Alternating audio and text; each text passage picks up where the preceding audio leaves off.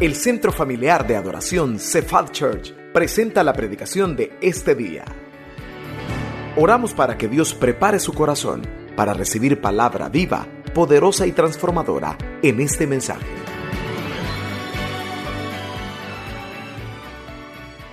Si hiciéramos una votación, ¿quién tiene la cicatriz física más grande? ¿Quién ganaría? Cuando pequeño se hizo alguna cicatriz que todavía la tiene, que físicamente se le ve. Algunas personas curiosas lo miran, la miran y le preguntan, ¿y eso cómo se lo hizo?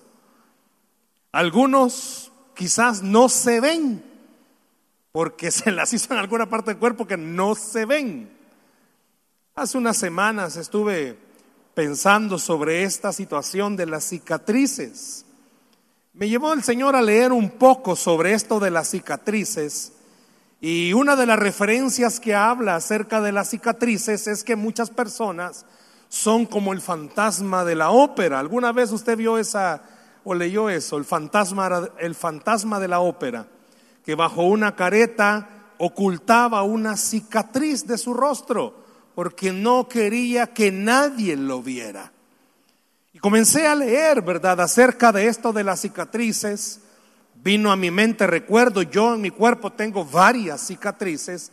La última es sobre esta mano, eh, un buen corte. Mucha gente cuando me mira por la forma en la que está, me preguntan si un tiburón me, me agarró la mano porque aunque la herida solo fue de un costado, pero para operarme y jalarme los tendones y amarrarlos, tuvieron que hacer otro corte. Eh, tengo una en la cabeza, que esa solo cuando me corto bastante corto el pelo de atrás, se ve como que es alcancilla. Una única vez y para siempre fue esa experiencia. Yo estaba en Kinder, Kinder qué, mamá, quizás Kinder 5, ¿verdad? Kinder 5 estaba y yo me la llevaba de defensor de los débiles. Y recuerdo que un compañero estaba molestando a una niña y yo salí al rescate y más lo que salí me levanté, me empujó. Eh, las mesas que se usaban tenían unas puntas, ahí fui a quedar curado, hermano. Ya ahí le pegaban a alguien, yo solo miraba. En la, esta pierna, en la parte de atrás, tengo una gran cicatriz porque chiquito, uno travieso, ¿verdad? Me senté en la plancha mi mamá acababa de planchar, se imagina, ¿verdad? Ahí se mira. Vino también a mi mente, mi madre tiene una cicatriz. Estábamos bien pequeños, fuimos a comer a la vuelta de mi casa pupusas. Y en esa pupusería estaba alguien que trabajaba en la extinta policía eh, nacional, era la policía. Y bajo los efectos del alcohol, de las cervezas, estaba limpiando su escuadra cuando dejó ir dos balazos y le fueron a caer en la espalda a mi mamá. Todavía ahí las anda, esas esquirlas, mi mamá. Eso fue hace, póngale que yo hubiera tenido unos, eh, ¿qué? Unos seis años, hace poquito. Entonces, imagínese hace cuánto mi mamá, si pasa por algún detector de metal, ahí le suena siempre. Mi esposa tiene cicatrices porque se subía un palo, se caía, me contó que una andaba en la pila y se cayó. Cicatrices hay por todos lados. Si usted tuviera la oportunidad de contarnos sus cicatrices, ¿cómo se las hizo? ¿Qué estaba haciendo de travieso? ¿Qué estaba pasando? Pero con esto de la lectura de las cicatrices, comencé a leer que hay varias personas que en su vida le han sucedido cosas físicas y emocionales que les ha causado cicatrices o les ha causado heridas que esas heridas cicatrizaron o están cicatrizándose y están dejando cicatrices. Cicatrices que muchos las ocultan, no les gusta que se las vean. Pero hay unas que no las puede, aunque quiera, no las puede ocultar leyendo, leyendo, el Señor me llevó a un pasaje de la Escritura donde el apóstol Pablo habla acerca de las cicatrices que vivir en el Evangelio le ha causado. Por eso déjeme hablarle esta tarde acerca del valor de nuestras cicatrices. El valor de nuestras cicatrices. eso que a usted le pasó, espiritualmente hablando, aunque sea físico o emocional, eso a usted lo que le pasó le puede traer bendición a usted y a otras personas. Vamos a verlo a la luz de la Biblia. Por favor, vaya conmigo a la segunda carta del apóstol San Pablo a los Corintios, segunda de Corintios capítulo 11, versículo 25. Segunda de Corintios 11, 25. Segunda de Corintios 11, 25, aunque en pantalla va a ser proyectado, le suplico, ¿verdad? Tenga su Biblia abierta. Segunda de Corintios 11, 25. Está en pantalla, pero le suplico, ¿verdad?, que lo tenga en su Biblia. ¿Lo tenemos? Amén. Dice así la escritura. Segunda de Corintios capítulo 11, versículo 25. Tres veces he sido azotado con varas, una vez apedreado, tres veces he padecido naufragio, una noche y un día he estado como náufrago en alta mar. Hasta ahí dejémoslo. Solo al leer estas partes del apóstol Pablo, él está hablando acerca, todo el capítulo, si gusta, después lo ve, habla acerca de los sufrimientos que él ha padecido como apóstol, como servidor de Cristo padecimientos que ha tenido en su vida desde que decidió convertirse al Evangelio. Cuando estaba leyendo sobre esto, encontré tres historias. Vamos a ponerles nombres ficticios. María, ella fue quemada durante un acto deliberado de abuso conyugal. Por mucho tiempo María cuando miraba esas cicatrices de lo que su ex esposo, su expareja le había hecho, le causaba rabia, amargura, tristeza, rencor, no entendía por qué le había pasado eso. Pero cuando dejó que la luz de Cristo la iluminara, a partir de ese momento dice que esas cicatrices son las joyas más preciadas que ella tiene, porque pudo entender cualquier otra hubiera muerto, pero a mí el Señor me dejó viva con un propósito específico. Esa es María. Está Ana. Ella comenzó a autolesionarse a los 13 años, cuando comenzó a haber conflictos entre sus papás y comenzó a ver que en el lugar donde estudiaba Ana era rechazada la gente la miraba rara, sus compañeras la miraban extrañas, no tenía con quién hablar y ella comenzó a autolesionarse. Fue tanto que los cirujanos plásticos comenzaron a decirle, bueno, te vamos a ayudar, pero no es mucho lo que vas a cambiar, te va a quedar eso para toda tu vida. Y eso hizo que Ana comenzara a tener más conflictos y más problemas porque no le gustaba cómo se miraba. Hasta que Jesús llegó a su corazón, ella comenzó a aprender a vivir con esas cicatrices y dejar que Dios usara esas cicatrices para decirle, ya crecida, a otras chicas que aunque en el mundo pareciera que nadie está con nosotros, siempre Jesús va a estar con nosotros. Y hay otro ejemplo de Jessica, me gustó cuando estaba leyendo esto. Ella tuvo un accidente automovilístico cuando tenía ocho años, que la dejó en coma por diez días. Los padres afligidos comenzaron a ver los golpes que su hija Jessica había sufrido durante ese accidente. Jessica comenzó a sufrir porque a medida que fue creciendo, ella miraba a todas las demás personas y miraba que no eran como ella. Pero hasta que Jesús iluminó su corazón, ella comenzó a entender y dijo, bueno, estas cicatrices van a ser para mí como tatuajes de una parte de mi vida que va a enseñarles a los demás que a pesar de estar distinto, Dios lo puede hacer a uno especial. Y así pudiera ir mencionando más historias de personas que uno puede leer sobre ellas cuando han sufrido algún tipo de accidente o alguna situación. Pero detengámonos y pensemos sobre nosotros pasajes de nuestra vida donde emocionalmente hemos tenido heridas que la gente no las ve.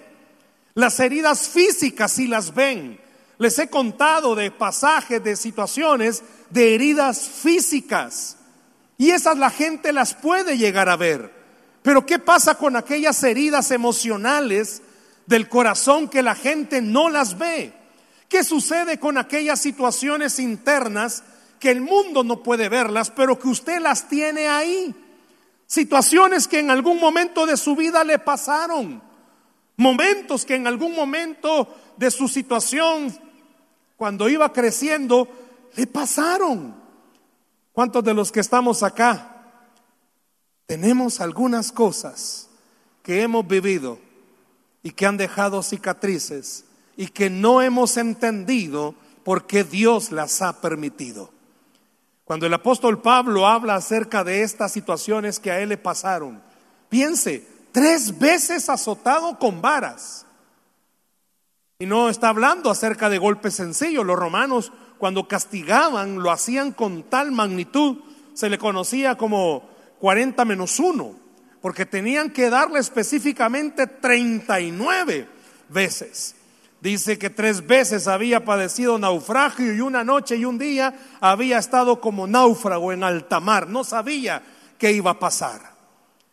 Hay otro pasaje de la escritura, vea Gálatas capítulo 6, verso 17. De aquí en adelante nadie me cause molestias, porque yo traigo en mi cuerpo las marcas del Señor Jesús. ¿A qué marca se refiere el apóstol Pablo? Por eso colocaba el pasaje de Corintios. Él en su vida, como creyente, había experimentado una serie de situaciones que quizás en el momento no las entendía. ¿Por qué de repente en casa, cuando todo aparentemente estaba bien, comenzaron a pasar conflictos de relación entre los esposos? ¿Qué sucedió? ¿Qué fue lo que mató el romanticismo, el amor? Y comenzaron las malas palabras, comenzaron los empujones, los golpes, comenzó el distanciamiento, comenzaron palabras muy fuertes. Dicen que hay palabras que golpean y quedan más los golpes que los mismos golpes físicos. ¿Qué pasó ahí? ¿Cuántas mujeres o hombres conoce uno en el caminar? Que han quedado dañados de relaciones pasadas y están tan mal que no quieren hablar de esos temas. ¿Cuántos hijos están heridos por sus papás? No solo por la mala relación con ellos, sino por el trato hacia ellos. ¿Cuántas heridas emocionales tenemos? Humanamente hablando, la pérdida de alguien, de un ser querido, causa una herida que difícilmente logra cicatrizarse. Si usted ha perdido a alguien, muchas veces esa pérdida, esa herida, pasan los años y no se logra superar. Inclusive pérdidas de amistades, de relaciones, que le causaron a usted un gran dolor que no se puede superar. Es más, en la iglesia usted se asustaría a leer documentos, a leer artículos que hablan que hay creyentes que en la misma iglesia donde se congrega o se congregaba lo hirieron por el menosprecio porque no lo valoraron, porque no lo tomaron en cuenta, porque vino a la iglesia con todos los deseos de servir, de amar al Señor, pero lo frenaron, lo detuvieron, no lo tomaron en cuenta. ¿Cuántas situaciones laborales muchas veces también han causado cierto tipo de heridas físicas y emocionales? Pero al igual que los tres ejemplos que dije al principio, ninguna herida que en esta vida tengamos puede de verdad ser superada y tener un valor si no dejamos que el poder de Dios actúe en nuestra vida. A usted le puede pasar todo, pero si no permite que Dios use eso que le ha pasado para glorificarse, usted va a seguir sin entender por qué le pasó esa situación. Mire este pasaje, por favor, de Juan 20:20 ya cuando Jesús había sido crucificado y había resucitado. Y cuando les hubo dicho esto, les mostró las manos y el costado. Y los discípulos, ¿qué dice, perdón? Se regocijaron viendo al Señor. ¿Usted conoce ese pasaje?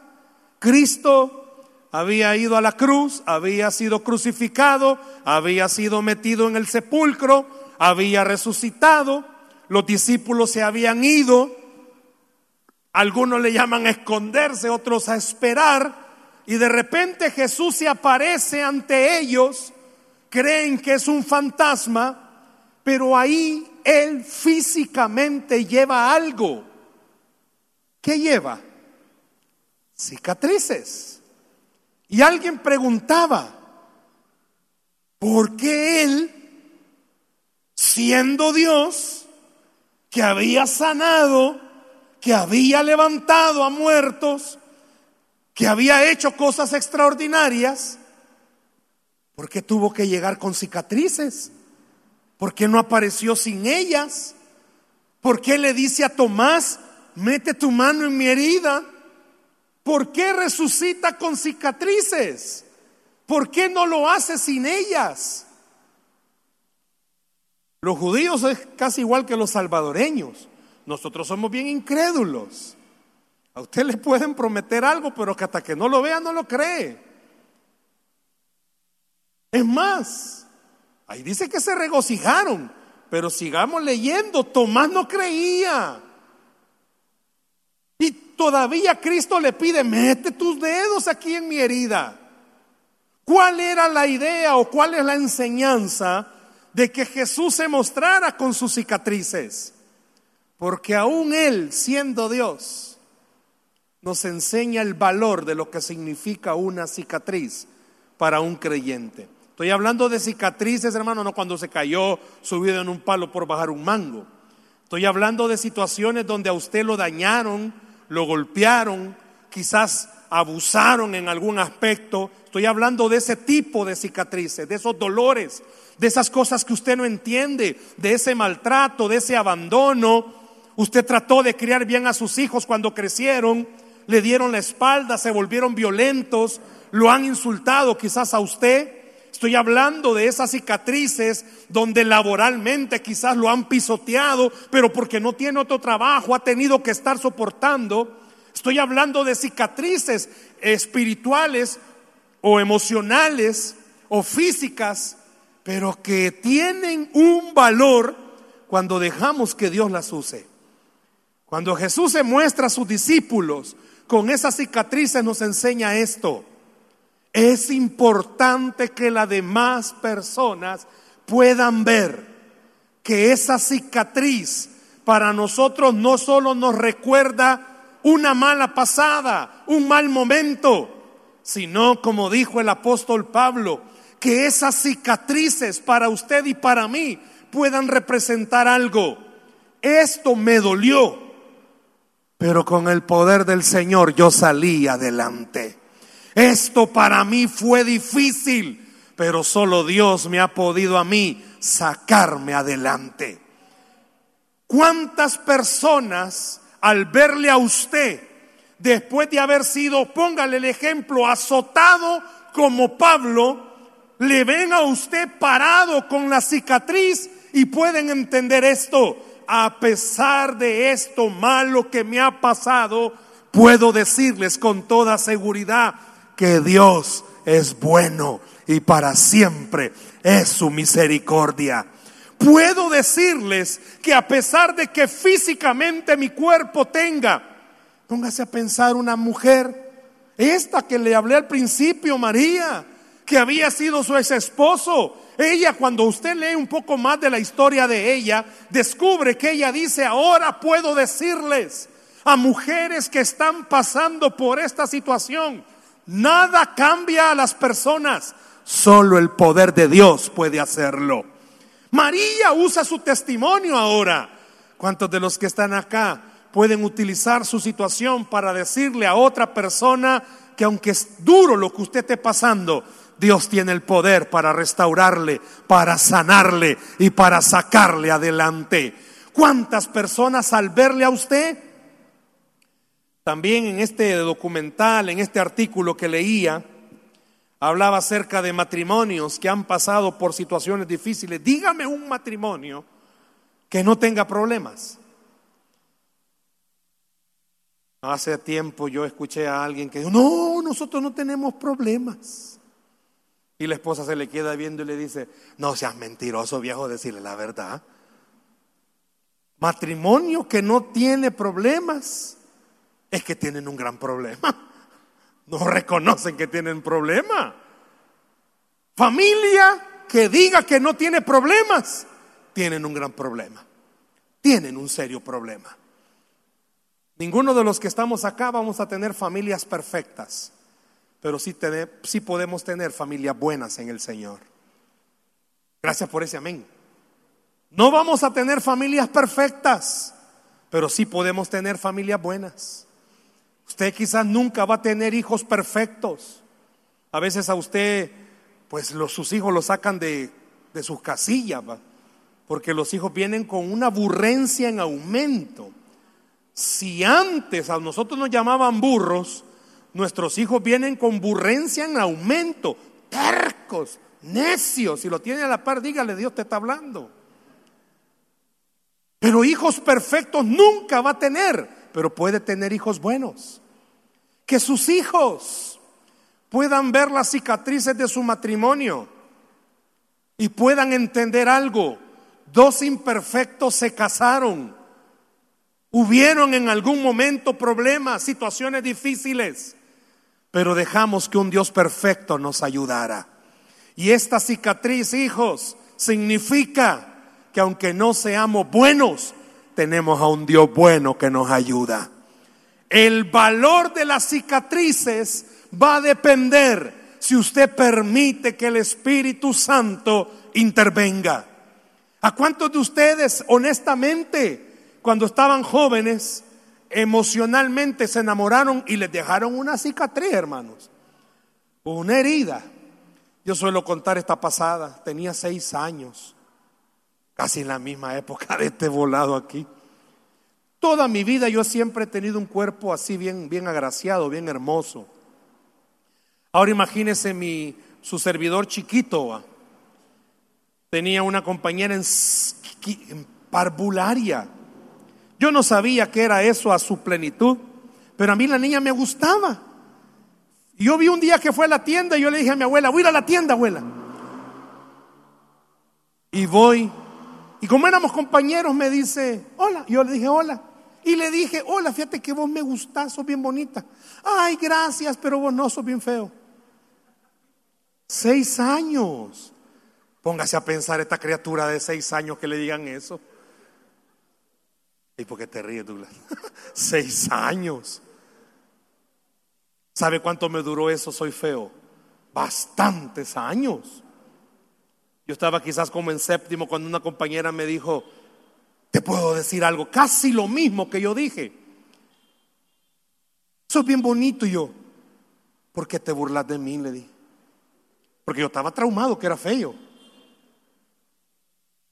Es una larga historia, a mí que le gusta. Pero sabe, eso son cosas de niños. Pero piense a esta altura cuántas mujeres casadas sus esposos las han herido porque las han hecho sentir que no son bonitas. Son heridas. Ahí están. Usted no las ve. También hay esposos que sus esposas los han herido. Yo hago este comentario, usted me lo ha escuchado. A veces la están los esposos viendo películas más estas de Marvel y toda esa cosa, Capitán América y todo, va. Y hay hermanas que cuando miran a Thor o Capitán América, ¿verdad? Están clavadas viendo, va. Y hay veces las esposas dicen, qué chulo ese Thor. Yo les digo, tengan cuidado, tienen a la para Thor, pero a su tortón, va. Pero puede ser que en algún momento en la relación haya habido alguna herida. Si usted deja que el Espíritu Santo intervenga, Dios le va a ayudar a usted a encontrarle un valor a esa herida y a recordarle algo. Usted es especial para Dios. Y cada uno de los que estamos acá somos especiales para Dios. Quizás hay gente con palabras fuertes que nos han herido, pero porque, oiga por favor, porque usted lo ha permitido. Pero deje que esta tarde Dios con la palabra de autoridad le pueda decir que usted no es bonito o bonita por lo que la gente diga. Usted lo es porque fue hecho a imagen y semejanza del Señor. Usted vale. Usted es alguien especial. Deje que esa herida cicatrice y le dé un valor, que nadie más lo pisotee con palabras, que usted no es capaz, que usted no puede, que usted no puede llegar lejos. ¿Y usted quién es? Si usted ni siquiera es inteligente, esas palabras hieren. Pero deje que la palabra del Señor le haga a usted recordar esto usted vale la sangre de Cristo y usted es especial porque usted es alguien que fue formado por las manos del Dios Todopoderoso y Él no hace cualquier cosa, Él hace solamente hijos especiales. ¿Cuántos especiales sabemos aquí esta tarde?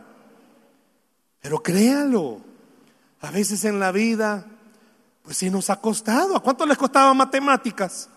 Sean honestos. les costaba alguna materia y solo oían topado. Vos no podés, que no sé qué, que no sé cuánto.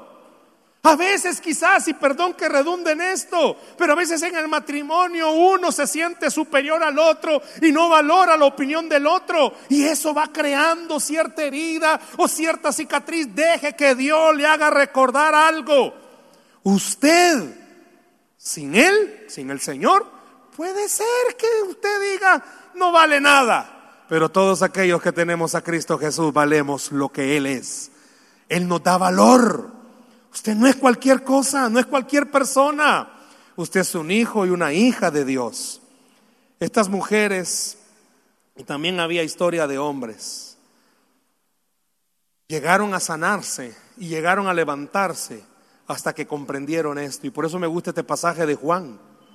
Jesús tenía y me gusta lo que este teólogo, donde encontré este artículo, dice, que esas cicatrices de Cristo van a estar por la eternidad, para que usted y yo cuando estemos delante de Él veamos esas cicatrices y puede ser que le preguntemos si esas cicatrices que son y Él pueda decir, esto te da valor a ti, porque la sufrí por ti en la cruz del Calvario.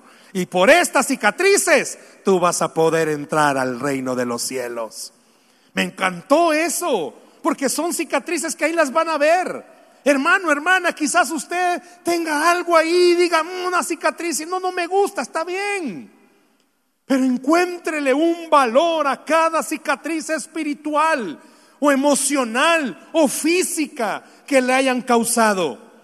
Dijo el apóstol Pablo, él narra, tres veces me golpearon, fuimos náufragos.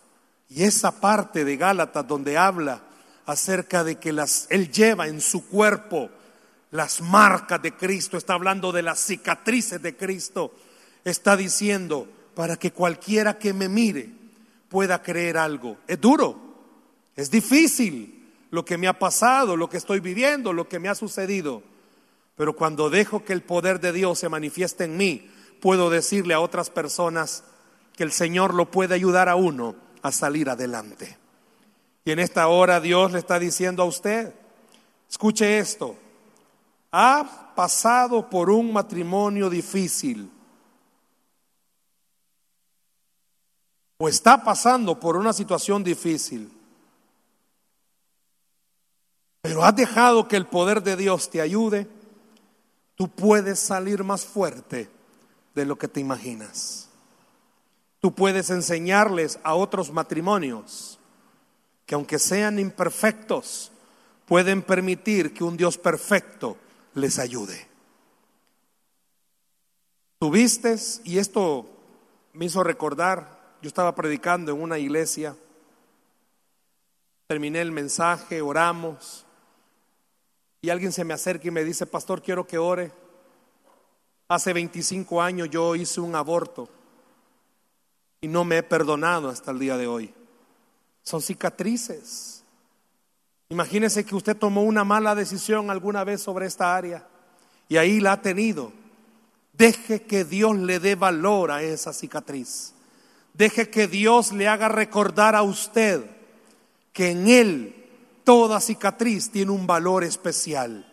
Permita que otras personas que le conocen puedan entender y puedan ver. No somos perfectos, pero todas las cosas malas que me han pasado y me han dejado cicatrices, las he puesto en las manos del Señor y me permite decirles a otros, levántese, se puede seguir adelante porque el Señor va conmigo. Levántese. Ha tenido una mala relación y eso causó fricción, papás con hijos y están dolidos. Levántese, muéstrele a otros que sí se puede dejar el resentimiento y la amargura, la falta de perdón, cuando Cristo entra en acción. Sí se puede hacer. Muchas veces nosotros no hemos entendido que las cicatrices nos vuelven testigos del poder de Dios. Es que solo Dios ha podido ayudarle a una mujer a perdonar. Es que solo Dios puede ayudarle a padres a perdonar. Solo Dios puede ayudarle a hijos a perdonar. Solo Dios puede hacerlo. Por eso es importante, sin el peso de lo que a usted le haya pasado, en el Señor todas las cosas pueden ser diferentes. ¿Puedo preguntarle algo en esta tarde? ¿Cómo puede permitir usted que la gloria de Dios se manifieste en esa cicatriz? ¿Me oyó? ¿Cómo puede permitir usted que la gloria de Dios se manifieste en esa cicatriz que usted tiene? ¿Cómo puede hacerlo? Con esta de este accidente yo puedo reconocer fue la mano del Señor la que me libró de la muerte. Milímetro que me tocara la arteria principal y me fuera en sangre milímetros que tocara un hueso y me quedara sin mano. Milímetros. Milímetros salvaron a mi madre que no muriera. Aunque allá anda sus dos esquirlas en la espalda, se han alojado, se encarnaron y no caminaron. Suerte va, no. Dios tomando el control de las cosas. Deje que Dios tome el control de usted. Quizás en el matrimonio ha habido mucha aspereza. Hoy puede ser un día para que deje que la gloria del Señor se pueda manifestar sobre su casa. ¿Cuántos estamos aquí en esta hora y necesitamos que las cicatrices de lo que nos ha pasado, Dios la tome en sus manos y podamos decir, ya no más bajar mi cabeza, ya no más ocultar lo que me ha pasado. A partir de hoy voy a permitir que Dios use lo que me ha sucedido o lo que me ha pasado o lo que he vivido para que otros puedan entender. Dios tiene el poder para ayudarle a cualquiera que se quiera someter. Dios tiene el poder para hacerlo. Y hoy es un buen día para que usted lo haga. Dijo el apóstol Pablo, en mí se ven las marcas de Cristo. Todo lo que le haya pasado a usted, hoy Dios le está diciendo, deja que eso sea una marca. Perdió a alguien y no logra superar eso. Deje que Dios se glorifique para que usted pueda decirle a otros, en mi humanidad yo no puedo superarlo, pero el poder de Dios lo ha logrado en mi corazón. Quizás una situación que no logra superar. ¿Sabe qué está haciendo Dios? Llamándolo. Y le está diciendo, hijo, hija, eso más lo que te está hiriendo, golpeando deja que yo tome el control de esa relación o de esa situación. Y las cosas van a cambiar y usted se va a volver un testigo. Y la gente va a poder decir cuando le vea o le va a preguntar, ¿y cómo puedes estar ahí después de lo que has pasado? Y usted va a poder decir, es que el Señor ha sido el que me ha sostenido. Deje que Dios le sostenga, deje que Dios le bendiga, deje que Dios le levante, pero sobre todo deje que Dios le dé la victoria sobre todas las áreas de su vida. Dice la Biblia que al que cree, todo le es posible. Dele un aplauso al Señor, por favor, en esta tarde.